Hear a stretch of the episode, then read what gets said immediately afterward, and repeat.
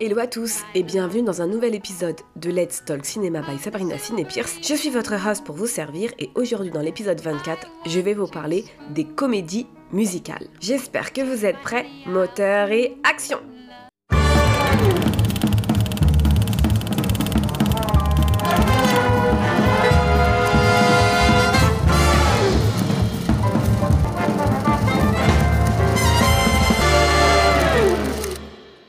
Je le disais en introduction, aujourd'hui je vais vous parler des comédies musicales, mais avant de commencer, pour ceux qui ne l'ont toujours pas fait, n'oubliez pas de vous abonner sur notre page TikTok, Instagram ou encore YouTube Let's Talk Cinéma pour voir nos shorts, nos vidéos, nos stories, enfin tout ce qu'on poste. Allez-y, ne soyez pas timides, c'est Let's Talk Cinéma. Et pour ceux qui n'ont toujours pas mis la petite cloche sur le canal d'écoute de votre choix, n'oubliez pas de la mettre, comme ça quand un épisode sort, ou bien même une capsule chaque vendredi, vous êtes les premiers informés les amis.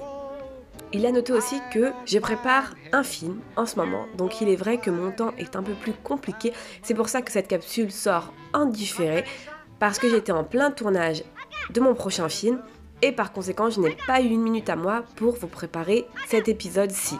Mais je suis de retour pour vous parler des comédies musicales et j'espère que je vais vous faire rêver aujourd'hui les amis. En tant que producteur à la MGM, soit la Metro Goldwyn Mayer, Arthur Freed va pousser Stanley Donen, Jen Kelly ou encore Vincente Minelli à relancer le genre de la comédie musicale. Trop heureux, ce trio magique va aussitôt faire appel au couple Adolph Green et Betty Camden. Lui est à la fois scénariste et compositeur. Elle est à la fois scénariste et parolière. Tous deux s'entendent admirablement pour écrire des histoires colorées et des chansons entraînantes aux paroles pimpantes. Avec eux, le monde entier devient une vaste scène, et la scène artistique, tout un monde. La conjugaison harmonieuse de ces nombreux talents va être à la source de quatre des principaux chefs-d'œuvre du genre. Un jour à New York de Stanley Donen et Jane Kelly en 1949, qui offre les premières chorégraphies tournées hors studio en pleine rue. Chantons sous la pluie, Singing in the Rain de Stanley Donen et Jane Kelly également en 1952, qui comprend la célébrissime scène avec Singing in the Rain. Tous en scène de Vicente Minelli en 1952 où Sid Charis et Fred Astaire partagent au cœur de la nuit un admirable pas de deux dans un parc public désert. Beau Fiction New York de Stanley Donen et Jet Kelly en 1955, où Kelly se livre à d'époustouflants ballets en patin à roulettes ou bien avec des couvercles de poubelle. Rien que ça déjà, j'ai envie de tous les revoir. Mais ces quatre diamants ne sont pas solitaires. On peut leur associer d'autres grandes réussites du genre. Un Américain à Paris, de Vicente Minelli en 1951, trépidant film aux six Oscars où Jane Kelly et la jeune danseuse étoile française Leslie Caron évolue dans les tableaux vivants de la belle époque. Mariage royal de Stanley Donen en 1951, dans lequel Fred Astaire échappe aux lois de l'apesanteur en dansant des murs au plafond grâce à un habile décor pivotant, faut le dire. Ainsi que Brigadoon de Vicente Minelli en 1954, La Belle de Moscou de Ruben Mamoulian en 1957, remake de Ninochka, ou encore Gigi de Vicente Minelli en 1958. Comme on peut en juger, les musicals connaissent une période formidablement fructueuse. 15 ans après le duo Aster-Rogers et les premières figures chorégraphiques de Busby Berkeley, d'ailleurs j'avais fait un épisode sur lui, à l'épisode 3 de la saison 2, où je vous avais expliqué qui était ce chorégraphe aux initiales BB, non pas Brigitte Bardot, mais plutôt Busby Berkeley. Donc je disais, 15 ans c'est vrai après le duo Auster-Rogers et les premières figures chorégraphiques de Busby Berkeley, le genre a mis la barre encore plus haut. Les jambes de Sid Charis sont à la hauteur, ou plus exactement à la longueur, de leur immense réputation. Les personnages sont mieux dessinés, leur aventure mieux justifiée par une intrigue plus consistante. Les numéros ne sont plus gratuits, ils contribuent à faire avancer l'histoire. Les performances vocales sont plus discrètes, les mélodies d'autant plus variées qu'elles sont signées Jérôme Kern, George Gershwin, Irving Berlin, Cole Porter, etc. Le tout est mené par un rythme soutenu et plaisant. Aussi étincelant qu'un barou d'honneur, chacun de ces musical movies a l'éclat d'un bouquet final de feux d'artifice qui clôt en beauté l'âge classique hollywoodien. Mais la semaine dernière, je vous avais dit que je voulais aussi vous parler des maîtres de musicals. Eh bien, j'y viens. Après un premier âge d'or dans les années 30, les comédies musicales américaines atteignent leur apogée dans les années 50. Une décennie plus tard, le genre apparaît comme un paradis perdu.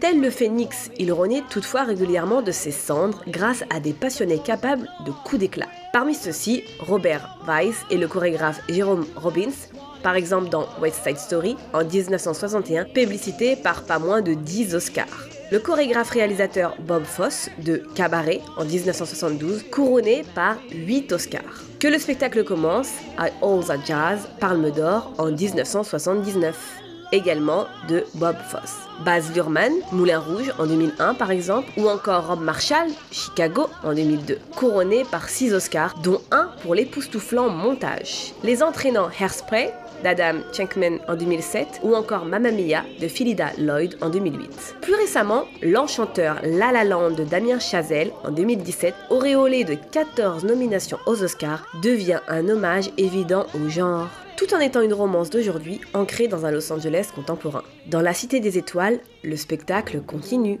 Et pour finir en beauté, j'aimerais vous parler de ce film emblématique Chantons sous la pluie, Singing in the Rain, et vous expliquer pourquoi c'est un chef-d'œuvre encore aujourd'hui. Comment parler de Chantons sous la pluie? Comment expliquer rationnellement l'extase? Enivrante qui s'empare du spectateur lorsqu'il contemple, hypnotisé pour la première fois ou même la centième fois, la beauté et la perfection des numéros, des dialogues et de la mise en scène Quel terme utiliser pour rendre justice à ce que nous pouvons considérer comme la comédie musicale la plus réussie et peut-être, osons-le, le plus beau film de tous les temps? Paris impossible, devant un tel chef-d'œuvre, les mots sont presque vains. Le choix de certaines scènes au détriment d'autres impossible. Car la magie de Chantons sous la pluie est indicible. Tentons pourtant d'en rendre compte en analysant ce qui fait le lien entre tous les morceaux du puzzle, le son. Souvenez-vous, dans ce podcast, je vous ai parlé des débuts de l'histoire du cinéma, cinéma muet, et aussi lorsque nous avons franchi le cap du cinéma parlant.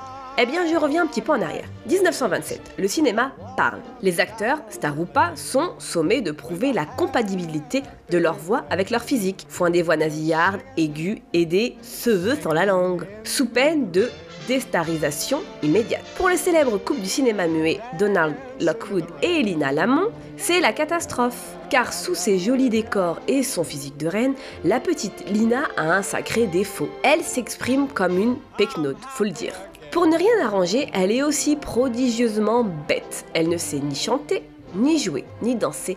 Un vrai trio gagnant déclare d'elle son ennemi juré, Cosmo Brown. Incapable de reconnaître les défiances de sa voix, elle s'obstine à prendre des cours de diction et à s'entraîner à prononcer des sons ronds, pour finalement accepter d'être doublée par sa rivale, jolie, intelligente et talentueuse comme un cœur. Normal, c'est Debbie Reynolds. Le choix du contexte est la première réussite sonore de Chantons sous la pluie. Car avec les nombreux problèmes liés à l'arrivée du cinéma parlant et, faut le dire, au bidouillage technique concomitant, il y a matière aux sketchs les plus désopilants. À commencer par l'épineux souci du micro, où le placer pour que le dialogue soit audible. Et que faire lorsque l'actrice principale, exaspérée, refuse obstinément de se souvenir de son emplacement, ou lorsque ses battements de cœur couvrent ses répliques. Croyez-moi, cette partie, ça vaut vraiment le coup dans le film. Plus d'un réalisateur dû en manger sa casquette. Encore faut-il avoir réussi à tout synchroniser à l'arrivée, car quand l'insupportable Lina repousse les avances d'un méchant moustachu avec une voix de ténor qui aurait la nausée, on a à peine plus désolé pour elle que le public plié en deux de rire. Les recherches tâtonnantes du début du cinéma parlant n'aboutirent pas qu'à ces échecs ridicules, faut le dire. Quand Cosmo Brown invente le doublage en proposant que la petite amie de Don Lockwood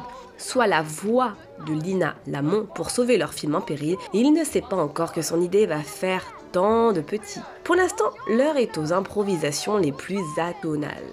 Ainsi, Lina est-elle surprise dans son interprétation finale et mimée de Singing in the Rain par le remplacement inopiné de la voix féminine par une voix masculine, un décalage délicieux. La deuxième réussite, ce sont bien sûr les dialogues concoctés avec amour par Betty Camden et Adolph Green, à qui l'on doit, il faut le dire, un jour à New York, Tous en scène ou encore Beau Fix sur New York, tous écrits et réalisés entre 1950 et 1955.